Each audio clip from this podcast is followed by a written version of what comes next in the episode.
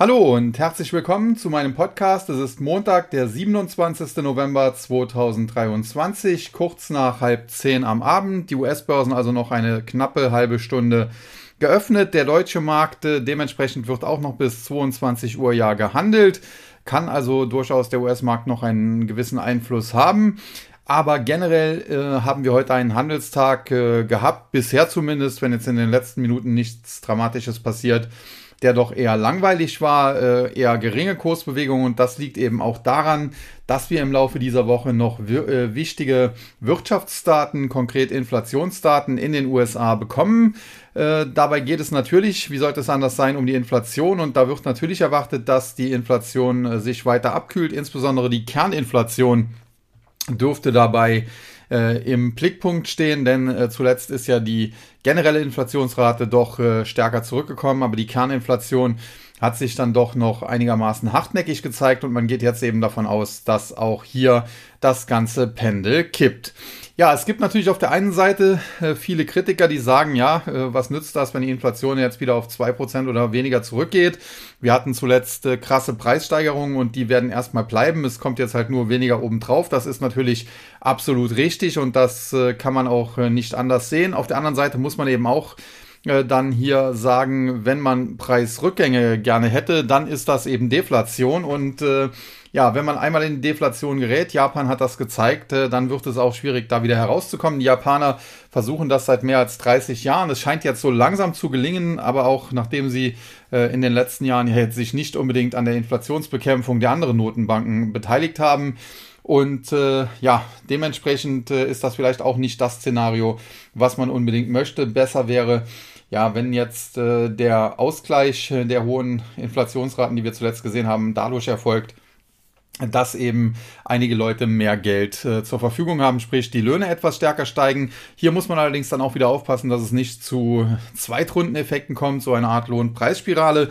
Und was natürlich auch ganz kritisch ist, ist, was äh, die deutsche Regierung hier zuletzt versucht hat, die nämlich in Sachen Bürgergeld äh, ja deutlich draufgesattelt hat.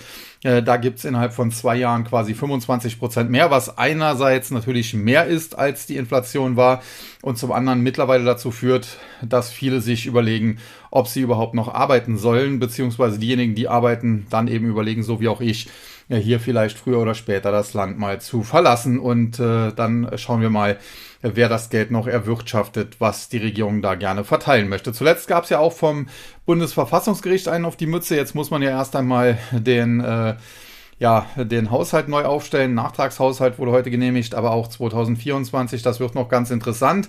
Äh, man kann natürlich nur hoffen, dass diese Regierung, ja, die im Prinzip äh, nicht viel Produktives bisher zustande gebracht hat, am besten platzt und es Neuwahlen gibt. Das Problem an der Sache ist aber, obwohl ich ein großer Kritiker dieser ganzen Regierung äh, bin, äh, muss man auch schon ganz klar feststellen, die Vorgängerregierungen unter der Führung von Angela Merkel äh, haben auch nichts äh, viel Besseres geleistet. Der letzte halbwegs fähige Kanzler Gerhard Schröder, der ist mittlerweile dann auch abgedriftet in Sachen Russland, was jetzt auch nicht unbedingt das Gelbe vom Ei ist. Aber gut, äh, immerhin äh, von der Politik her hat er noch eine relativ vernünftige gemacht. Und äh, wenn man dann noch weiter zurückgeht, Kohl, okay, kann man sich auch drüber streiten, aber er musste teilweise auch die Chancen, die sich da geboten haben, wie eben die deutsche Einheit, äh, ergreifen, auch wenn das vielleicht nicht immer alles perfekt gelaufen ist. Und äh, wenn man davor dann Helmut Schmidt sieht, der würde sich wahrscheinlich heute bei einigen Dingen, die seine Partei so zu verantworten Antworten hat, im Grabe umdrehen. Aber generell muss man auch sagen, äh, Rot-Grün äh, ist natürlich äh, die eine Sache.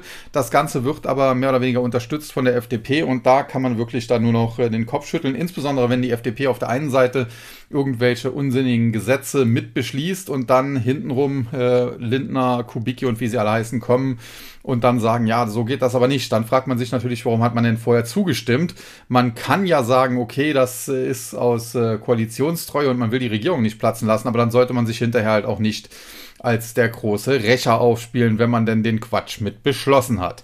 Damit aber genug zum äh, Thema Politik. Äh, kommen wir lieber zum Markt. Und wie gesagt, das heute ein relativ langweiliger Markt. Die Kryptos, da war heute etwas mehr Action drin. Die hatten ja am Freitag den Aufstand geprobt, den Ausbruch geprobt. Ich hatte eigentlich damit gerechnet, dass der über das Wochenende dann auch erfolgen könnte. Aber über das Wochenende sind die Kurse nicht nachhaltig gestiegen und heute gab es dann teilweise sogar einen auf die Mütze. Sprich, der Ausbruch ist erst einmal abgesagt. Jetzt muss man schauen, wie sich die Kryptos weiter verhalten. Ist das nur nochmal ein Luftholen? Und äh, kommt der charttechnische Ausbruch dann vielleicht mit Verzögerung von ein, zwei Wochen oder aber äh, ist der Widerstand, äh, der da im Weg steht, beim Bitcoin beispielsweise die Marke um 38.000 Dollar, ist der doch am Ende zu groß und äh, wir müssen uns nochmal auf Kursrücksetzer einstellen. Beides ist möglich. Ich favorisiere bisher nach wie vor das bullische Szenario, äh, zumal der Bitcoin ja jetzt schon zweimal versucht hat, nach oben auszubrechen. Das kann natürlich am Ende auch so eine Art Doppeltop werden, aber wenn er es jetzt noch ein drittes, viertes, vielleicht auch fünftes Mal versucht, ja, dann ist das, spricht das immer weniger für eine Top-Bildung und äh, normalerweise, wenn man halt oft mit dem Hammer gegen eine Wand haut, dann äh, bricht sie irgendwann zusammen und insofern, äh, wenn es keine nachhaltigen, deutlichen Rücksetzer gibt, unter 32.000 Dollar, im Bitcoin beispielsweise, dann muss man hier eigentlich noch im Bullenlager bleiben. Ja, das äh, zu den Kryptos, aber generell auch da heute jetzt nicht so viel Action und das äh, Ganze gilt natürlich auch für den Markt und ja, deswegen äh, können wir eigentlich auch sofort dazu übergehen, einen Blick auf die Gewinner und Verlierer zu werfen. Zunächst der deutsche Markt, hier der DAX der am Handelsende mit einem Minus von knapp 0,4 Prozent, 63,12 Punkte, 15.966,37. Das ist nah am T äh, Tagestief. Das lag nämlich bei äh, 15.957,96. Das Tageshoch über 16.000. Mit der 16.000er Marke tut sich der DAX kurzfristig vielleicht noch etwas schwer. Ja, ansonsten, wie gesagt, heute relativ wenig Action, äh, weder bei Einzelwerten noch im Index. Schauen wir uns die Gewinner und Verlierer trotzdem an. Auf der Verliererseite Bayer, da geht das äh, ja, Drama eigentlich weiter. Hier ein Minus von 3% unter die Marke von 32 und damit bewahrheitet sich das, was ich zuletzt gesagt habe. Äh, grundsätzlich bin ich zwar eigentlich mittellangfristig relativ optimistisch weiterhin, dass äh, Bayern nicht irgendwie in die Insolvenz verschwindet und daher wird die Aktie sich irgendwann auch wieder deutlich erholen. Ich vergleiche das aktuelle Geschehen gerne mit dem äh, kurz nach der Jahrtausendwende damals äh, mit diesem äh, Mittel, äh, was man dort hatte, was auch äh, ja, äh, Todesfälle verursacht hatte und äh, die Aktie fiel damals auf 10 Euro und tiefer und einige Jahre später stand sie dann bei 150. Das gleiche könnte jetzt hier wieder passieren oder ähnliches wieder passieren nach der Monsanto-Übernahme und Glyphosat. Aber aktuell muss man schon noch ganz klar sagen, die Aktie hat zuletzt mit dem Bruch der Marke von 40 ein Verkaufssignal Richtung 32 Euro generiert. Das ist abgearbeitet. Wenn sie jetzt nachhaltig unter 32 fällt, heute ist das noch nicht nachhaltig mit 31,66, aber es deutet doch viel darauf hin. Ja, dann kriegen wir frische Verkaufssignale, die die Aktie auch noch in Richtung 25 schicken können. Und wo dann am Ende der Boden liegt, muss man abwarten. Mittelfristig glaube ich, dass sich die Aktie wieder deutlich erholen wird, aber kurzfristig ist das ein absolutes Drama und nicht viel besser. Äh, der ehemals größte Konkurrent BASF. Hier natürlich andere äh, ja, Rahmenbedingungen, die für den Kursrutsch der Aktie äh, in den letzten Wochen und Monaten gesorgt haben. Insbesondere ja das Thema Energie. In Deutschland natürlich viel zu teuer. BASF hatte eigentlich hier neue Fabriken oder zumindest eine neue Fabrik geplant. Das hat man jetzt ad acta gelegt. Investiert jetzt lieber in China, wo es billigere Energie gibt. Da sieht man auch äh, die ganze Krux dieser völlig ideologischen Politik. Äh, das Unternehmen geht dann einfach nach China, da sind die Umweltauflagen viel geringer. Das heißt, man wird dort äh, viel weniger Filter etc. einbauen. Also es wäre am Ende besser gewesen, man hätte in Deutschland produziert. Äh, aber mit äh, eben dieser verfehlten Energiepolitik äh, ist das nicht zu machen und die Aktie natürlich auch nur ein Schatten ihrer selbst. In der Vergangenheit BASF lange Zeit die beste Aktie im DAX für Langfristanleger, nicht immer nur wegen der Kurs, Kursperformance, sondern auch wegen der hohen Dividenden.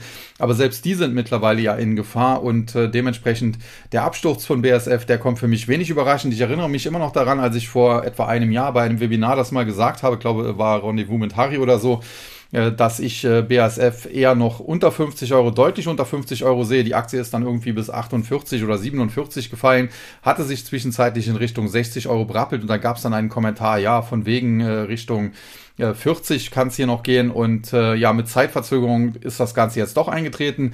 Ich habe auch, wie gesagt, kein Problem damit, Fehler zuzugeben. Bei Bayer hätte ich nicht gedacht, dass es so tief geht, hätte gedacht, dass die, die Aktie früher fängt, habe aber immer wieder auch auf die charttechnischen Gefahren zumindest hingewiesen. Bei BASF werde ich jetzt im Nachhinein bestätigt und generell sind natürlich diese Unternehmen und diese Aktien äh, zuletzt ein absolutes Trauerspiel. Und dann Rheinmetall, da hatte ich zuletzt äh, auch geschrieben, dass es hier einen Pullback gegeben hat in Richtung so der Marke 280 und dass äh, Kurse um 280, unter 280 tendenziell eigentlich Kaufkurse sein müssten, weil die Aktie ein charttechnisches Kaufsignal in Richtung 325, 330 generiert hat. Jetzt muss man sagen, heute geht es 3,3 Prozent nach unten auf 274. Man muss allerdings dazu sagen, klar, kurzfristig ist das jetzt noch nicht aufgegangen, aber charttechnisch ist hier noch nichts kaputt. Erst wenn die Aktie nachhaltig unter 270 fällt, was so ab 265 und niedriger der Fall wäre, also viel Luft nach unten hat sie natürlich dann auch nicht mehr, äh, müsste man äh, das bullische Szenario langsam in Frage stellen, wobei die Aktie auch gerne mal in beide Richtungen übertreibt. Also zuletzt vielleicht ein bisschen zu hoch geschossen, jetzt dann äh, der tiefe Rücksetzer. Aber generell aktuell zu den aktuellen Kursen gilt noch, äh, dass dieses Kaufsignal, was generiert wurde, steht und äh, von daher die Aktie charttechnisch zumindest noch ein Kursziel von 325 bis 330 Euro hätte, was sie abarbeiten muss. Dazu darf sie aber nicht nachhaltig unter 270, unter 265 Euro fallen. Ja, und die Gewinnerseite im DAX, da war es noch langweiliger. Alle drei Aktien so mit etwa einem Prozent plus. Zum einen Fresenius, eine Aktie, die auch in der Vergangenheit tief gefallen ist und wo ich gesagt habe, ja, das könnte jetzt auch der Boden so ein bisschen drin sein. Das hat sich zuletzt auch so ein bisschen bewahrheitet. Sie hat sich zwischenzeitlich auch mal deutlicher berappelt, ist dann wieder zurückgekommen, aber hat keine neuen Tiefs mehr gemacht. So der Bereich 24, das waren zuletzt die Korrekturtiefs, nachdem in der Vergangenheit eher der Bereich 23 das Korrekturtief war. Und jetzt geht es wieder langsam nach oben, aber generell bleibe ich auch hier dabei. Äh, die ehemals im DAX gelistete Tochter Fresenius Medical Care gefällt mir eigentlich besser und äh, da muss man sagen, die hat ja zuletzt auch nochmal gelitten, insbesondere unter der Tatsache, äh, dass eben diese Abnehmspritzen auf den Markt gekommen sind und da gab es dann auch äh, sehr, sehr viel Spekulation, ob man dann äh, auf lange Sicht überhaupt noch Dialyse und so weiter braucht. Und äh, ich glaube schon, dass das auf jeden Fall gebraucht wird. Man muss aber sagen, Fresenius Medical Care ist trotzdem kurzfristig sehr stark gefallen, war bei knapp 50, ist dann im Tief auf etwa 30, 31 Euro gefallen, zuletzt aber wieder Richtung 36, 37 berappelt. Sie dürfte kurzfristig noch das Gap so im Bereich 39, 40 zumachen, dann könnte es nochmal Rücksetzer geben, aber tendenziell, ja, Fresenius Medical Care finde ich äh, sehr, sehr gut. Äh, Fresenius, ja, nicht ganz so gut, aber kann man auch spielen und wer eben auf den DAX fokussiert ist, der nimmt dann wahrscheinlich eher die Aktie des DAX-Konzerns. Dann Hannover Rück. Äh, Versicherungen, generell Münchner Rück, Allianz, das sind alles äh, gute Aktien gewesen, wobei man sagen muss, Allianz eigentlich in diesem Umfeld noch fast ein Underperformer. Die Hannover Rück hingegen, da lief es zuletzt sehr gut. Charttechnisch hat sie auch wichtige neue Kaufsignale generiert, insbesondere mit dem Sprung über die Marke 180, 185, damit Kaufsignale generiert Richtung 225. Jetzt muss man sagen, kurzfristig hat man die fast erreicht. Man ist 219 Euro und ein paar zerquetscht. Also ja, 225 wäre das äh, rechnerische Ziel. Da ist noch ein bisschen Platz, aber jetzt nicht mehr die Welt. Und dementsprechend, wer drin ist, kann die Aktie sicherlich halten, kann auch die letzten 5 Euro vielleicht noch mitnehmen. Wobei man sich ohnehin fragen muss, ob man denn generell aussteigen muss, weil die ja auch gute Dividende zahlen und langfristig nach wie vor eine gute Aktie bleiben. Aber kurzfristig muss man sich dann halt auch mal auf etwa 10% Kursrücksetzer vielleicht Richtung 200 Euro einstellen. Und wenn man die vermeiden will oder wenn man vielleicht das auch nutzen will, dann äh, sollte man vielleicht tatsächlich ein bisschen was verkaufen. Aber alles in allem ist das äh, aus meiner Sicht eine Aktie, die ich mithalten bewerten würde. Und dann Vonovia, äh, Immobilien auch tief gefallen, natürlich aufgrund der Zinssituation und der entsprechenden Unternehmenssituation. Man hat ja auch relativ hohe Schulden, da sind natürlich äh, steigende Zinsen besonders Gift gewesen. Jetzt zuletzt aber ist eigentlich immer klarer geworden, äh, dass es jetzt nicht zu weiteren Zinserhöhungen mehr kommen wird, äh, weder in Europa noch in den USA. Ich rechne mittlerweile sogar damit, dass wir bald in den USA ein Ende von Quantitative Tightening angekündigt bekommen. Ja, und dementsprechend Vonovia hat sich zuletzt sehr schön nach oben entwickelt, so wie ich das auch hier angekündigt hatte. Jetzt mit 25, 50 knapp ist sie so kurzfristig fast im Kursziel, vielleicht so ein Euro äh, mehr, so Richtung 26, 27 Euro irgendwie die Range kann noch gehen. Aber das rechtfertigt jetzt natürlich keinen Kauf mehr. Dieses Kurspotenzial nach oben ist zu gering, äh, wenn man sich anschaut, dass äh, das untere Ende des Aufwärtstrendkanals, äh, den die Aktie jetzt hier ausgebildet hat, eher so im Bereich, naja, wenn ich das einzeichne, äh, ja, 21, 21, 50, maximal 22 Euro zu finden ist. Und insofern ist dann das Kurspotenzial, das Korrekturpotenzial nach unten größer als das Kurspotenzial nach oben. Äh, wenn sie allerdings tatsächlich äh, unter 23 nochmal fallen sollte, dann wäre das aus meiner Sicht hier eine Kauf- oder Nachkaufchance. Dann weiter zum MDAX. Und da muss man sagen, das sind die mittelgroßen deutschen Unternehmen und äh, die leiden natürlich noch etwas stärker unter der verfehlten Politik der Regierung, weil sie äh, zu Teilen halt nicht äh, die Möglichkeit haben, dann ins Ausland zu gehen, wie BASF, die dann einfach die Fabrik nicht in Deutschland gemacht haben, beziehungsweise machen, ja, sondern in China. Das ist bei so ja, mittelständischen Firmen nicht immer unbedingt möglich äh, oder teilweise auch vom Geschäftsmodell, wenn man ein, ein Fernsehsenderbetreiber wie Pro7 Sat1 oder so RTL sowas ist, ja, kann man schlecht äh, ins Ausland abwandern äh, müsst ja dann ganz neue ja, Sendelizenzen zum Teil einwerben. Man braucht dann Moderatoren in den Landessprachen und so weiter. Also wenn man dann nicht ohnehin schon unter, unterwegs ist, wie RTL zum Beispiel in Benelux-Ländern, dann ist das halt schwierig, da auszuweichen. Und der MDAX selbst äh, zuletzt äh, auch mit charttechnisch äh, kritischen Signalen, eigentlich Verkaufssignalen, hätte nochmal in Richtung 22.000 Punkte fallen können. Das wurde jetzt kurzfristig wieder aufgeholt. Allerdings muss man sagen, der Index müsste nachhaltig über 26.500 steigen, um eben dieses Verkaufssignal komplett zu negieren. Das hat er bisher noch nicht geschafft. Und insofern äh, bleibt die Situation dort angespannt. Was die Gewinner und Verlierer angeht, hatten wir auf der Verliererseite Pro7 Sat1, Hensoldt und SMA Solar. Pro7 Sat1, naja, hatte ich quasi schon so ein bisschen durch die Blume angedeutet. Fernsehsender natürlich sehr stark auf Deutschland ausgerichtet, kann jetzt nicht so einfach ins Ausland abwandern und leidet dann eben unter der wirtschaftlichen Situation in Deutschland und gerade Marketingkosten werden natürlich zuerst eingespart bei Unternehmen und dementsprechend äh, sieht die Aktie von Pro7 Sat1 dann auch äh, übergeordnet sehr schwach aus. War ja auch mal im DAX, aber aus meiner Sicht ja, ich habe die Aktie nie sonderlich gemocht. Dann Hensoldt, ähnlich wie Rheinmetall, Rüstungskonzern, zuletzt Kapitalerhöhung, hat die Aktie zunächst gut weggesteckt, zuletzt fällt sie dann mit Hensoldt so ein bisschen ja, nach unten. Ähm, hier muss man sagen, charttechnisch äh, Rheinmetall definitiv etwas stärker unterwegs als Hensoldt. Von der Bewertung her auch äh, die Rheinmetall aus meiner Sicht etwas attraktiver. Insofern, warum soll ich eine Hensoldt kaufen, wenn ich eine Rheinmetall derzeit auch günstig bekommen kann?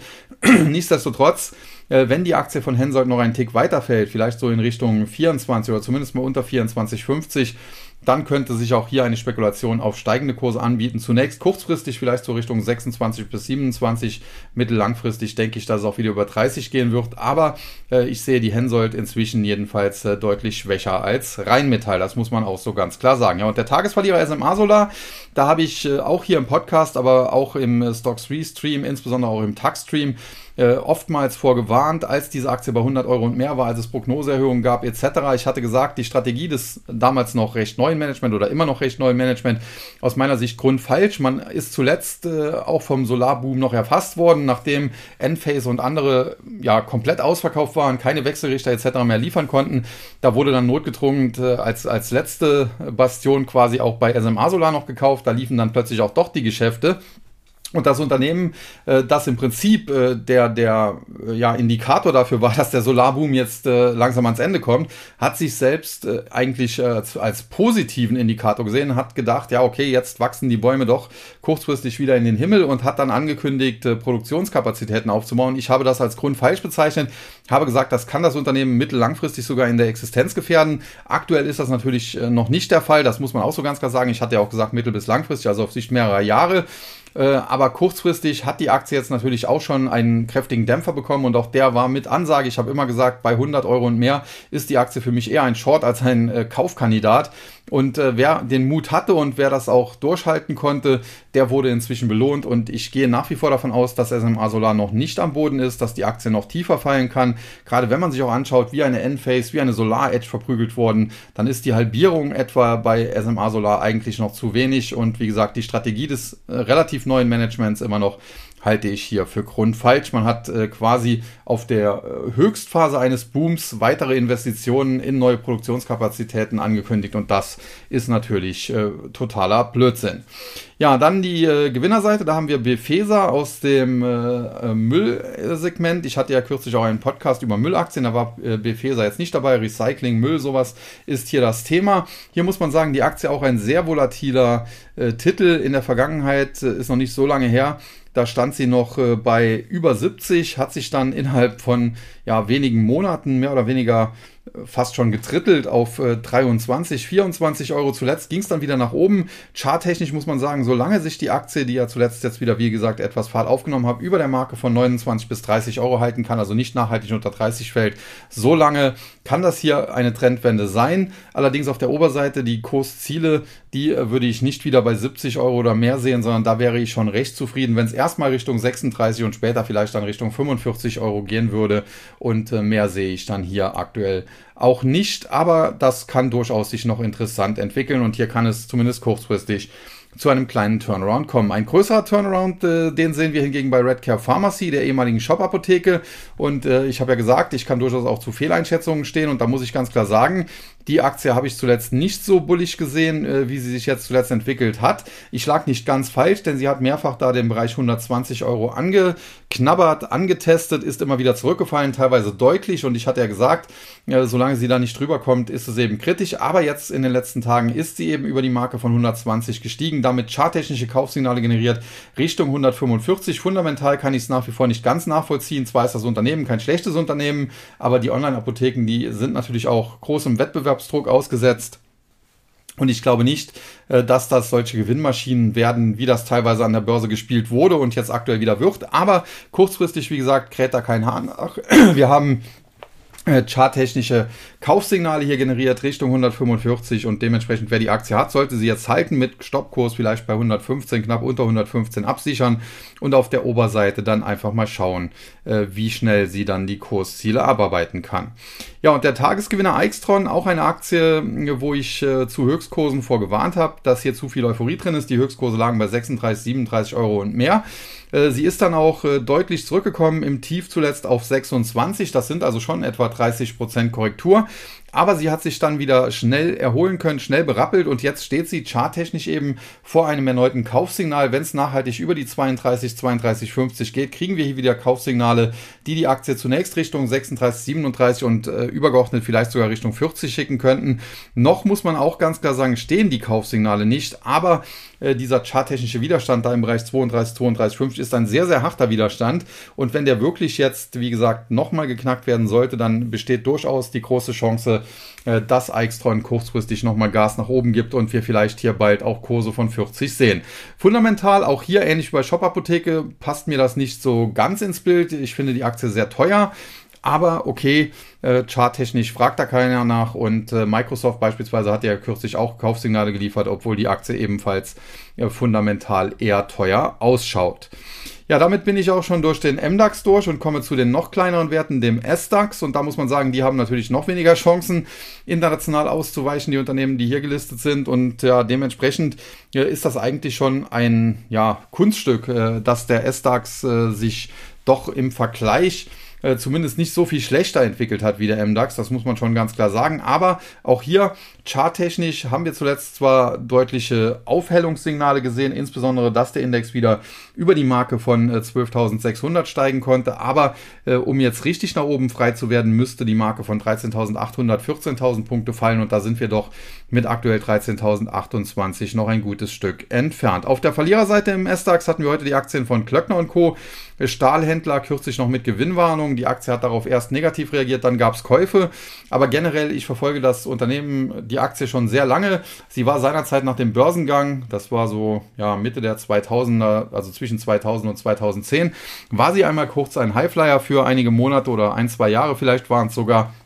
Aber seitdem ist die Aktie beständig auf dem Weg nach unten und das, obwohl es immer wieder zum Teil positive Berichte äh, auch gab, weil das Management beispielsweise versucht hat, äh, den Stahlhändler auch zu digitalisieren und sich da auch Expertenrat dazu geholt hat. Und man hatte man gedacht, ja okay, das äh, kann jetzt doch wieder äh, was werden, aber letztlich ist man eben immer ein Stahlhändler geblieben und äh, man konnte auch nicht mal davon profitieren, dass man beispielsweise auch US-Töchter hat und ja dann unter Donald Trump äh, beispielsweise sehr stark in die US-Infrastruktur investiert werden wollte auch der Bau der Mauer nach Mexiko, da hätte man ja Stahl für gebraucht etc. Und das alles hat die Aktie, wenn überhaupt, immer nur kurzfristig beflügelt. Sie ist lang, äh, langfristig ganz klar auf dem absteigenden Ast und ich sehe jetzt hier keine Trendwende und ja, die Aktie heute einer der Tagesverlierer. Sie ist mal auf den Gewinnerlisten, mal auf den Verliererlisten, überwiegend aber auf den Verliererlisten und äh, ich würde die Aktie definitiv nicht anfassen. Dann ThyssenKrupp Nucera vor kurzem an die Börse gegangen, wurde jetzt auch als einer der besten Börsengänge des Jahres ausgezeichnet. Generell muss man sagen, der Börsenstart war auch erfolgreich, das haben viele auch gefeiert, aber ich war da immer schon skeptisch, denn generell halte ich nicht viel äh, von dieser ganzen Wasserstofftechnologie. Äh, man sieht das ja auch bei Plug Power und anderen, die mittlerweile jetzt platzen äh, wie Seifenblasen. Das ist das, was ich immer vorhergesagt habe. Bei einigen ging es schneller, bei anderen hat es länger gedauert. Neil Asa auch so ein Beispiel. Und äh, ThyssenKrupp Nucera, wie gesagt, zunächst erfolgreicher Börsengang. Seitdem kennt die Aktie fast nur noch den Weg nach unten. Okay, von den absoluten Tiefs im Bereich 13,30 Euro, 13,40 Euro, da hat man sich zwischenzeitlich etwas berappelt und vielleicht äh, geht die Erholung auch noch einen Tick weiter, aber übergeordnet sehe ich bei ThyssenKrupp Nucera genauso viel Kurspotenzial wie bei ThyssenKrupp selbst, nämlich relativ wenig. Und ich halte auch nichts äh, von dieser grünen Politik, äh, da auf Wasserstoff zu setzen. Generell, wenn man sich da mit Experten unterhält, dann sagen die alle, das ist äh, zum einen sehr teuer, gerade Brennstoffzellen etc. Und zum anderen ist dann auch immer die Frage, was das Ganze am Ende bringt, gerade auch als aus Sicht der Umwelt und der Klimapolitik. Ja, und der Tagesverlierer, die Aktie von äh, SecureNet äh, Security Networks. Und auch da gab es ja zuletzt äh, schlechte Nachrichten. Die Aktie ist daraufhin an einem einzigen Tag regelrecht abgestürzt von 180 auf 125 etwa. Mittlerweile hat sie sich dann etwas berappelt, aber jetzt geht es wieder nach unten. Ja, und das ist auch kein Wunder, denn äh, wie gesagt, man hat hier eine Gewinnwarnung veröffentlichen müssen und äh, die musste eingepreist werden, die musste verarbeitet werden. Generell der äh, Sektor Cybersecurity, den sehe ich nach wie vor als sehr, sehr positiv an, aber es gibt äh, eine Aktie, die da zuletzt nicht mithalten konnte und das ist eben äh, SecureNet Security Networks und eine andere aus den USA, Fortinet, wobei ich die äh, deutlich positiver noch sehe.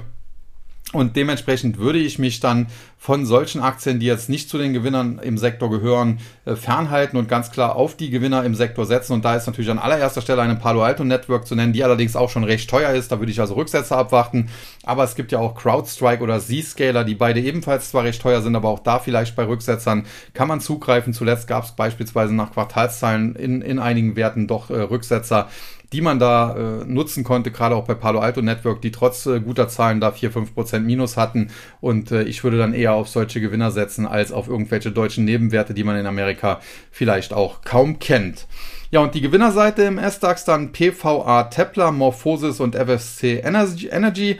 Äh, PVA Tepler, Kristallzuchtanlagen, auch in der Solarbranche äh, werden die benötigt, aber auch im Chipsektor.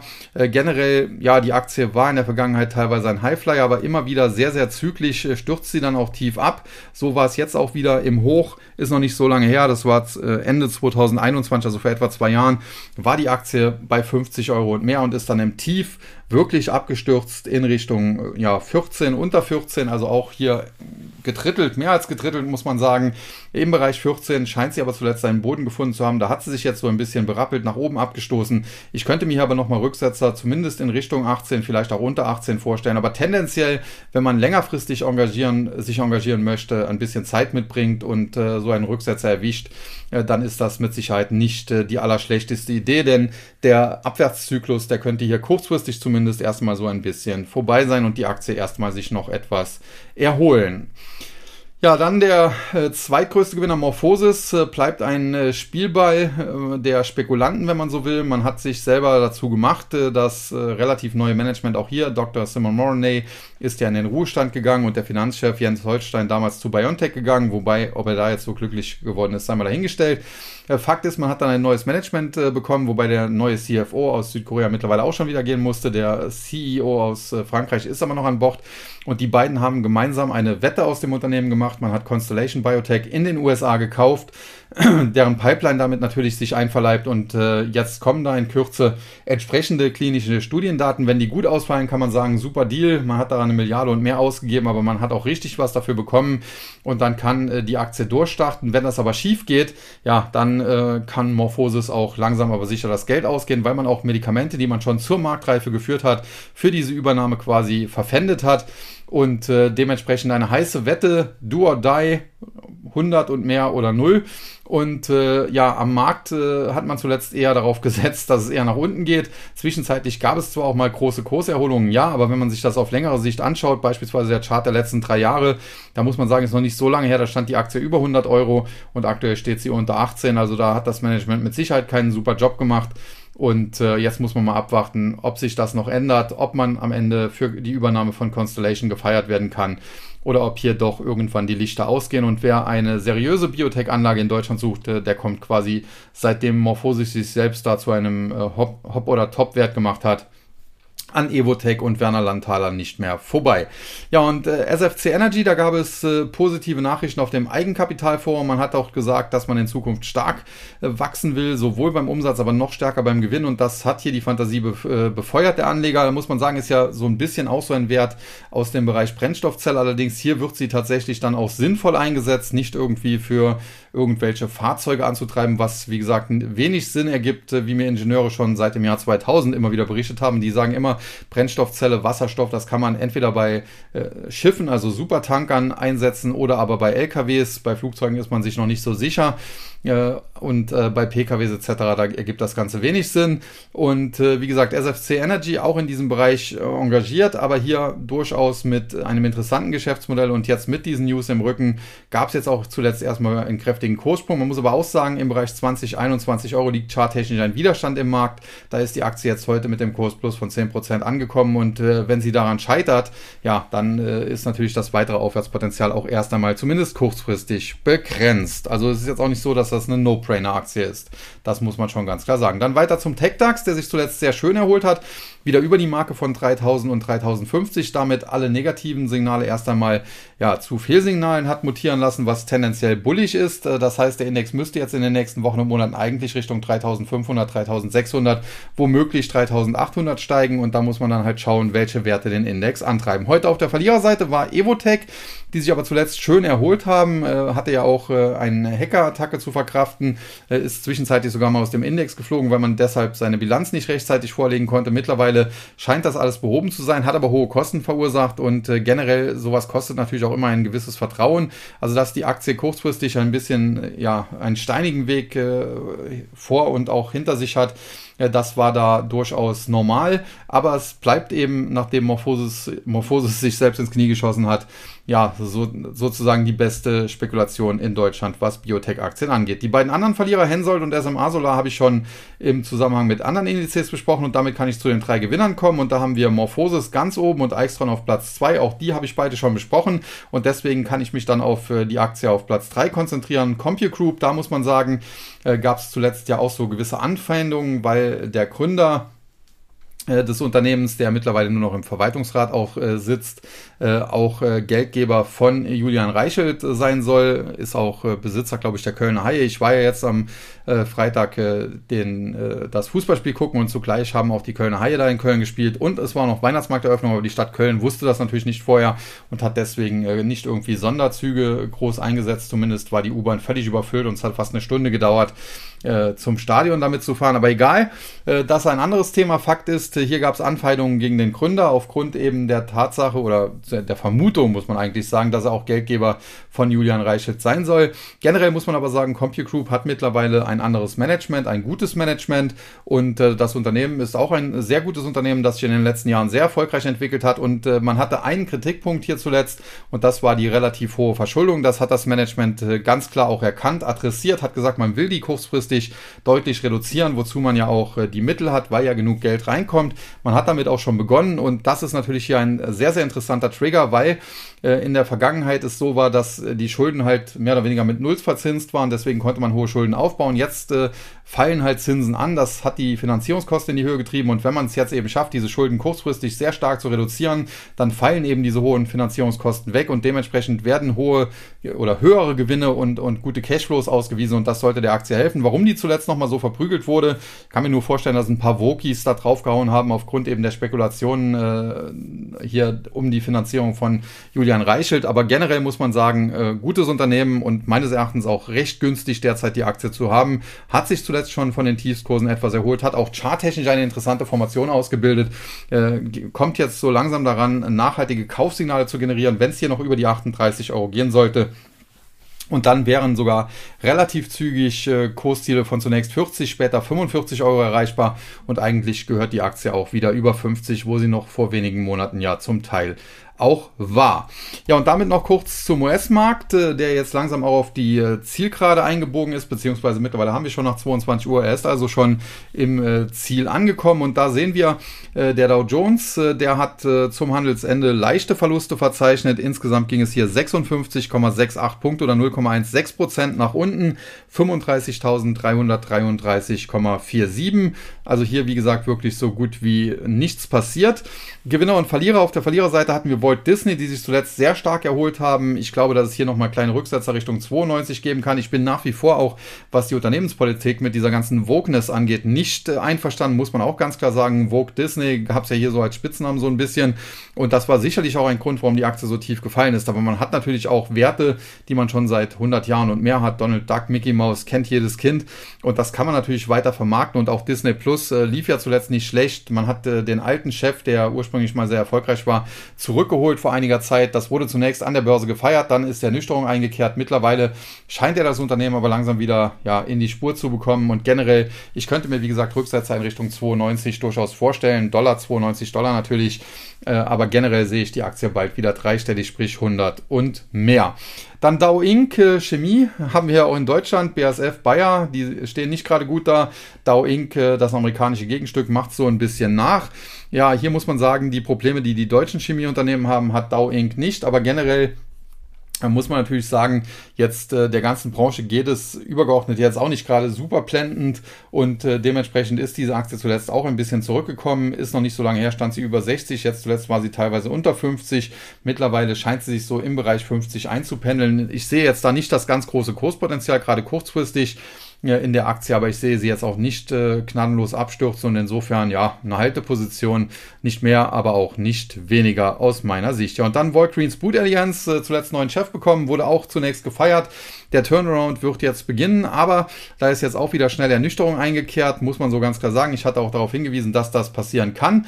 Jetzt aktuell kämpft die Aktie mit der Marke von 20 Dollar. Die sollte sie tun nicht halten, sonst kriegt sie frische Verkaufssignale in Richtung 16. Aber ich muss jetzt hier auch mal eine kleine Lanze für das Unternehmen brechen. Äh, seit die im Dow Jones sind, ging hier zwar nicht mehr viel, aber davor waren sie jahrelang sehr erfolgreich und ich glaube tatsächlich, äh, dass Walgreens Boot Alliance äh, die Chance hat, wieder auf die Beine zu kommen. Man hat ja auch schon darüber ja, mehr als nachgedacht, sich wieder aufzusplitten und der neue Chef hat ja auch da Ideen, wie man den Turnaround hinkriegen kann. Die müssen jetzt natürlich umgesetzt werden und äh, das wird Zeit in Anspruch nehmen. Ist ähnlich wie Bayer, das kann durchaus was werden und wenn das was wird, kann sich so eine Aktie auch verdoppeln und verdreifachen. Ich würde allerdings jetzt hier nicht Haus und Hof riskieren, aber zu Kursen um oder unter 20 Dollar kann man sicherlich mal kleine Positionen aufbauen äh, als Turnaround-Spekulation. Aber wie gesagt, Haus und Hof würde ich nicht drauf verwetten und äh, die Risiken sind hier definitiv nach wie vor relativ hoch. Es ist also kein No-Brainer, wobei ich den Ausdruck ja, wie ihr wisst, ohnehin nicht sonderlich mag. Ja, und dann die Gewinnerseite Intel. Das auch so eine Aktie, als sie bei 24, 25, 26, 27, 28 Dollar war und ich sie oftmals positiv besprochen habe, wollte keiner sie haben. Jetzt steht sie bei 44 und sie ist wieder in aller Munde, weil sie sich eben kurzfristig fast verdoppelt hat. Ich muss hier ganz klar sagen, ich bin nach wie vor tendenziell ein Freund von Intel, sowohl was das Unternehmen und seine Prozessoren angeht, als auch was die Aktie betrifft.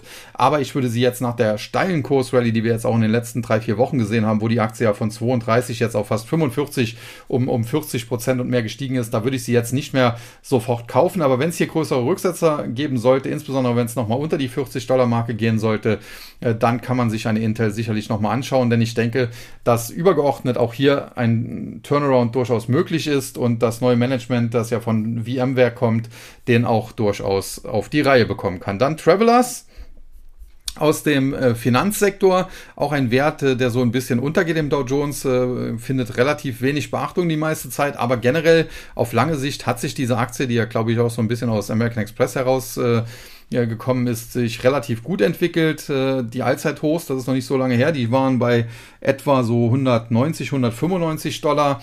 Das war so, ja, Anfang diesen Jahres, Ende letzten Jahres, um den Jahreswechsel 2022, 2023.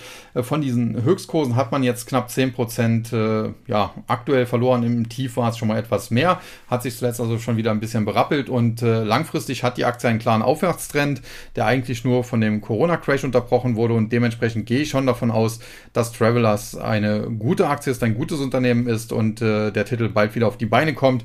In diesem Jahr wird es wahrscheinlich noch nicht für die alten Allzeithochs oder sogar neue Allzeithochs reichen, aber in den nächsten zwei, drei Jahren kann ich mir das durchaus vorstellen, dass die Aktie über 200 Dollar steigt. Ja, und der Tagesgewinner 3M, auch das wieder so ein Krisenfall. Man hatte hier ja äh, Gehörschutz äh, verkauft, der nicht funktioniert hat.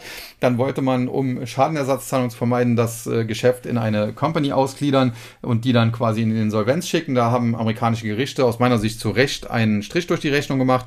Äh, die Aktie hat gelitten, ähnlich wie Bayer, weil man eben hohe Schadenersatzzahlungen befürchtet hat und äh, wahrscheinlich immer noch befürchtet. Und äh, tatsächlich dürfte es die auch am Ende geben. Aber ob das jetzt rechtfertigt, dass diese Aktie sich äh, von über 200 auf ja unter 100 Dollar mehr als halbiert, innerhalb von ja, etwas mehr als einem Jahr, anderthalb Jahren, äh, das kann man dann doch schon zum Teil in Frage stellen. Denn generell muss man natürlich sagen, handelt es sich hier um ein altehrwürdiges amerikanisches Unternehmen, das gute Produkte im Sortiment hat. Und es kommt jetzt eigentlich nur so ein bisschen darauf an, aus charttechnischer Sicht, äh, die Aktie müsste die 100-Dollar-Marke zurückerobern, die dann verteidigen.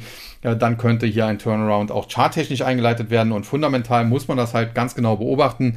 Turnaround-Spekulationen, ob jetzt Walgreens oder 3M oder Bayer oder was auch immer, die sind immer sehr spekulativ, aber wenn sie eben aufgehen, dann können sie auch sehr lukrativ sein. Der größte Turnaround der Geschichte war sicherlich Apple unter Steve Jobs, aber zuletzt beispielsweise General Electric hat das ja auch geschafft und hat sich dann auch verdoppelt und dementsprechend, es klappt halt nicht jeder Turnaround, aber wenn sie klappen, dann kann es lukrativ sein und äh, sowohl 3M als auch Walgreens, 3M vielleicht noch mehr als Walgreens, als auch Bayer, wobei es da noch ein bisschen zu früh ist, haben die Chance, so etwas äh, durchaus hinzukriegen. Ja, und äh, damit bin ich dann schon bei den Technologiewerten und die sind natürlich überwiegend an der Nasdaq gelistet, der Nasdaq 100. Jetzt habe ich hier nicht die aktuellen Schlusskurse, weil die etwas äh, zeitverzögert hier kommen.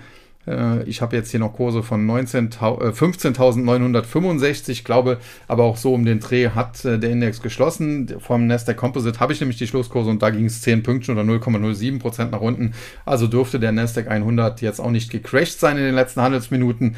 Gewinner und Verlierer hier auf der Verliererseite GE Healthcare Technologies mit einem Minus von 3,5%. Wie der Name schon sagt, Ausgliederung von General Electric die sich ja jetzt stark auf den Aviation-Bereich, also den Flugbereich konzentrieren unter der neuen Führung äh, von Larry Kalb. Und äh, GE Healthcares wurde daher seinerzeit auch hier mehr oder weniger abgespalten, ist noch nicht so lange her äh, war so auch um den Jahreswechsel herum und seitdem hat sich die Aktie so lala entwickelt. Es ging zunächst relativ langweilig los, dann in der Spitze stieg die Aktie aber dann fast schon in Richtung 90 Dollar. Zwischenzeitlich dann deutlicher Rücksetzer, aber jetzt zuletzt hat sie sich wieder gefangen und ich denke, am Ende wird sich das irgendwo so zwischen 65 und 75 Dollar, also in der Range, wo sie jetzt auch drin ist, auspendeln. Äh, sehe die Aktie jetzt nicht als grandiosen Kaufkandidaten, aber sehe jetzt auch hier keinen Crash und äh, dementsprechend ja Halteposition. Dann Walgreens Boot Alliance habe ich eben schon besprochen. Turnaround Chance ja, aber Zuletzt haben einige vielleicht schon kurzfristig auch zu viel da erwartet. Und äh, der Tagesgewinner, die Akt äh, Tagesverlierer, Entschuldigung, die Aktie von Illumina, hatte ich zuletzt auch eine Studie im Total Return Börsenbrief zum Thema Laborausrüster, wo Illumina auch so ein bisschen mit reingepasst hat. Und dort habe ich auch geschrieben, grundsätzlich gutes Unternehmen, Weltmarkt- und Technologieführer im Bereich der DNA-Analyse, Gensequenzierung heißt das Ganze genau, hat eigentlich nur einen ernsthaften Konkurrenten, nämlich die Pacific, nein, wie heißt die doch, Pacific Biosense of California, die von Katie Wood gem äh, gemocht wird, aber die Aktie jetzt war jetzt auch nicht gerade der große Burner in der letzten Zeit. Illumina hat ein äh, katastrophal schlechtes Management, äh, das äh, teilweise Übernahmen getätigt hat, die völlig unverständlich waren. Die Aktie zuletzt nach mehreren Gewinnwarnungen auch unter Druck geraten, aber jetzt ist Karl Icahn vor einiger Zeit da eingestiegen, hat schon dafür gesorgt, dass das Management komplett ausgetauscht wurde und ich denke, dass auch das am Ende ein Turnaround werden kann und wahrscheinlich sogar ausgehend von Kursen, wie wir sie jetzt etwa sehen, also so etwas unter 100 Dollar, da kann ich mir durchaus vorstellen, dass es schnell Richtung 120, 125 und vielleicht auch noch mehr geht. Auf lange Sicht kann ich mir auch vorstellen, dass ja vielleicht nicht gerade neue Allzeithochs geschrieben werden, aber dass es zumindest wieder in diese Richtung geht, also 200 Dollar und mehr. Äh, aber das wird noch sicherlich ein, ein bisschen dauern. Das wird jetzt nicht in diesem oder im nächsten Jahr oder wahrscheinlich auch noch nicht im übernächsten gehen.